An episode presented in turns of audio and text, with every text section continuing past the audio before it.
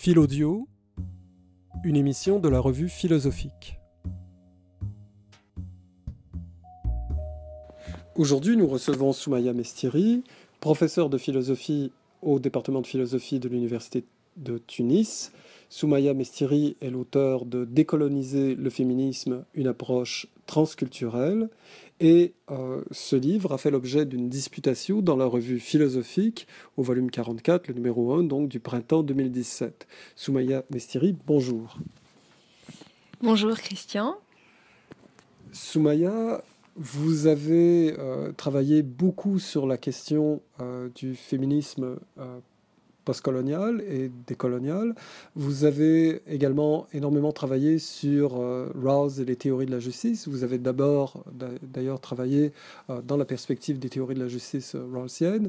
si mon souvenir est bon, c'était l'objet de votre thèse de doctorat. Peut-être pourriez-vous nous parler de votre parcours, c'est-à-dire ce qui vous a conduit donc de ce travail sur les théories de la justice et du pluralisme politique chez Rawls à ces nouveaux travaux donc sur la question postcoloniale. Alors effectivement, j'ai commencé par une thèse euh, sur Rawls que j'ai soutenue à l'Université Paris 1 en 2003. Euh, et je suis rentrée en, Tunisie en, 2005, donc deux ans après. Et là, progressivement, je me suis rendu compte que, disons, euh, le paradigme libéral ou le libéralisme politique rawlsien, le libéralisme procédural d'une manière générale, n'était peut-être pas en mesure de nous fournir les outils nécessaires pour euh, comprendre notre réalité euh, dans le Sud, euh, ou, du moins dans un certain Sud. Donc j'ai commencé à m'intéresser, disons, aux théories alternatives au libéralisme. Et dans un premier temps, je me suis intéressée à la théorie républicaine que je ne connaissais pas très bien, et progressivement à la question postcoloniale, aux travaux postcoloniaux, et dans une application plus particulièrement à la question du genre. C'était vers 2008-2009. Euh, et puis ensuite, il y a eu la révolution tunisienne. Et euh, je me suis, disons, euh, plus focalisée sur cette question du genre. et c'était en réalité de manière simultanée à un intérêt qui grandissait en moi. C'est-à-dire, je, je, trouvais que l'approche la, postcoloniale n'était peut-être pas si satisfaisante que ça non plus. Donc, je me suis intéressée à la question décoloniale. Et donc, j'ai appliqué la question du genre euh, au décolonial en fait. Et voilà, c'est ce qui explique euh, la genèse de ce mhm. livre aujourd'hui qui peut sembler effectivement un peu éloigné euh, de mes préoccupations rosiennes du début. Mhm. Et diriez-vous que ces préoccupations euh, rawlsiennes ou alors le, modèle de la philosophie analytique politique euh, demeure le cadre méthodologique dans lequel vous travaillez ou est-ce que vraiment vous auriez comme une forme de divorce entre ces premiers travaux et vos recherches actuelles sur le plan méthodologique également? Bah en réalité, c'est un petit peu mitigé parce que je, il me plaît de, considérer que je suis dans une mouvance post-rawlsienne. Alors mhm. évidemment, ça peut être euh, très étendue et peut-être ne pas vouloir dire grand-chose, mais en tout cas, je me considère dans cette mouvance post-rolsienne. J'aime le cadre analytique, mais je travaille, disons, dans une perspective plus déconstructiviste en fait. Mais il me reste toujours, oui, quelque chose de l'approche de l'approche analytique. Ça, on s'en défait pas aisément. Et peut-être pourriez-vous nous décrire ou nous euh, expliquer les, grandes lignes de votre travail, notamment dans décoloniser le féminisme. Alors, euh, en réalité, c'est toujours le, même constat que, que, je fais, que j'ai fait auparavant et que je fais euh, donc dans ce livre, qui est que le féminisme mainstream, blanc, non différentialiste, euh, évidemment à ses limites euh, s'agissant euh, d'être appliqué dans le sud, ou du moins dans le sud qui m'intéresse, qui est mon pays, la Tunisie.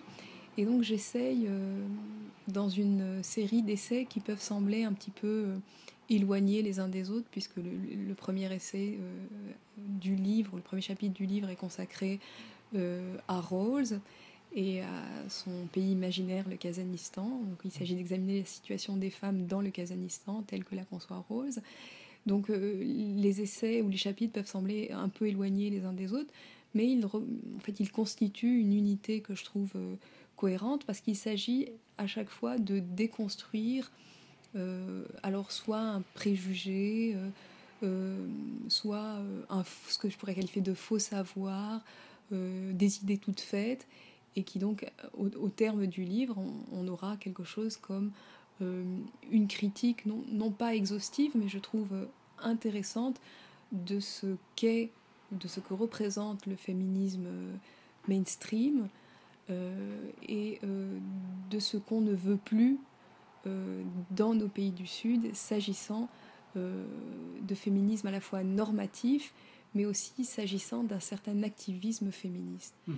Donc voilà, ce qui est assez, assez difficile justement, ça a été de concilier des essais qui sont peut-être plus théoriques à d'autres qui sont plus ancrés dans la pratique.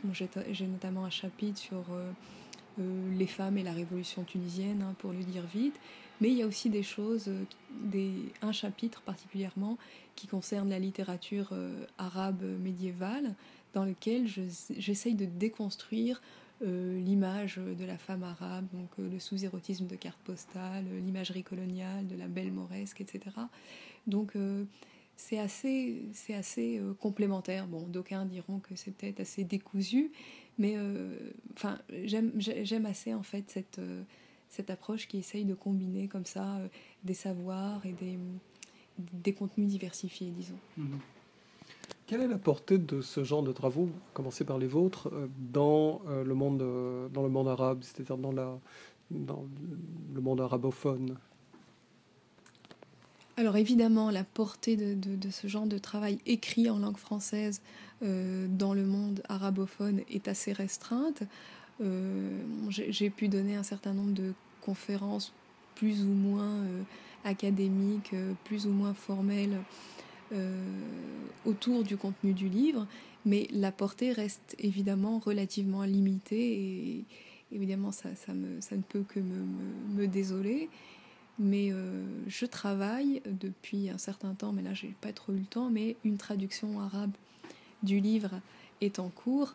Et là, je pense que effectivement, la portée sera euh, plus importante euh, de par le fait. Mais il est vrai que qu'écrire en français aujourd'hui, en Tunisie particulièrement, mais plus généralement dans le monde arabe, c'est un véritable handicap en termes de visibilité, c'est certain. Mhm.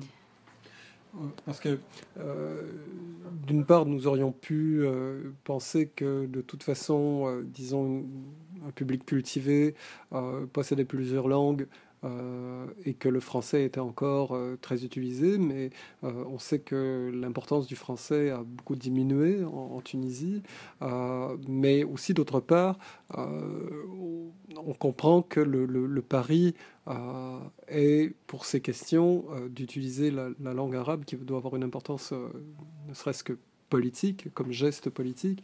C'est ce que nous disait euh, Suleiman Bachir Diagne, qui, se proposait de publier euh, plusieurs ouvrages en langue africaine pour justement surpasser, surmonter cette espèce de dichotomie qui fait en sorte que euh, nous parlons de sujets en utilisant la langue des pays colonisateurs. Oui, absolument. C'est-à-dire que, par ailleurs, je, le dis aussi, il faut être un petit peu cohérent aussi. Et euh, je veux dire, quand on propose ce genre de travail euh, comme ça décolonial, il faudrait euh, aussi le, donner à voir dans la langue indigène, entre mm. guillemets. C'est effectivement un geste hautement politique.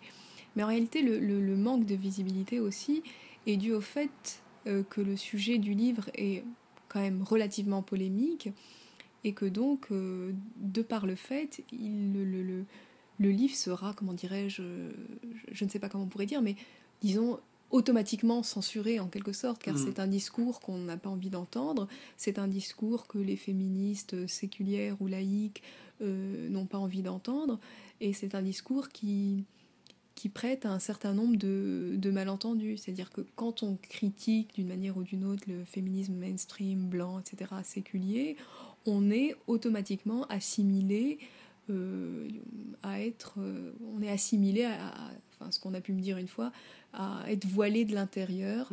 Euh, c'est quand même un petit peu dommage venant, venant d'un public académique. C'est-à-dire, soit vous êtes avec nous, si, si vous n'êtes pas avec nous, vous êtes contre nous en réalité. Et ça, c'est vraiment un, peu dommage. Mais bon, ça ne peut que changer. Hein. Hmm. Est-ce que vous avez le sentiment que, en, plus de, vos propres approches, il y a une littérature qui, se développe sur ces questions, euh, que ce soit en langue arabe, en français ou en anglais, c'est-à-dire des positions qui sont proches des vôtres? Oui, des positions euh, proches des miennes, il y en a, surtout en anglais et en espagnol, hein, euh, puisque les gens qui travaillent sur la pensée décoloniale utilisent ces deux langues en arabe, ça commence à venir. Hein. Mhm. Euh, évidemment, c'est jamais assez, on, en voudrait plus, mais euh, ça commence à venir. Et comme je disais, c'est toujours un problème de visibilité, c'est-à-dire que même si il, faut, il faut savoir quoi chercher pour le trouver en mhm. réalité. Et c'est ça qui est, ça qui est, qui, est vraiment dommage. Mais euh, il, y a, il y a comme une, tendance qui s'amorce. Je crois qu'on pourrait dire ça. voilà, pourvu que ça dure. Mhm. Ce serait intéressant de, nous parler de vos travaux actuels, c'est-à-dire, euh, je suppose que euh, ce que vous avez fait euh, dans ce livre qui est tout récent, 2016, oui, voilà, 2016, et qui, je suppose que vos travaux sont encore très proches. quels sont les développements actuels? Alors en fait, euh, je, fais quelque chose que, j'aurais peut-être dû faire avant, c'est-à-dire j'essaye de voir quelles sont les limites du livre en fait que, j'ai commis. Et euh, j'essaye de les, de les amender en lisant, notamment en approfondissant le caractère décolonial, euh, le, prisme décolonial donc, qui me sert de, de, grille de lecture, et aussi en développant une idée qui est évidemment au cœur du livre. Et dont il me semble que le, rendu euh, est au final assez flou, qui est l'idée de frontière. Euh, il y a une littérature absolument euh, très très importante sur l'idée de frontière. Et c'est-à-dire que comment dirais-je, l'interprétation que j'ai pu en donner en parlant d'un féminisme de la frontière, peut-être reste un petit peu en deçà. Et maintenant, j'essaye d'approfondir cette idée et j'essaye d'éclaircir cette idée. C'est ce qui, vraiment ce qui m'occupe en ce moment. Soubaya Mestiri, merci beaucoup. Merci beaucoup Christian Nadeau. Philodio est une émission créée par la revue philosophique et animée par Christian Nadeau, professeur au département de philosophie de l'Université de Montréal. Réalisation Gabriel Monette.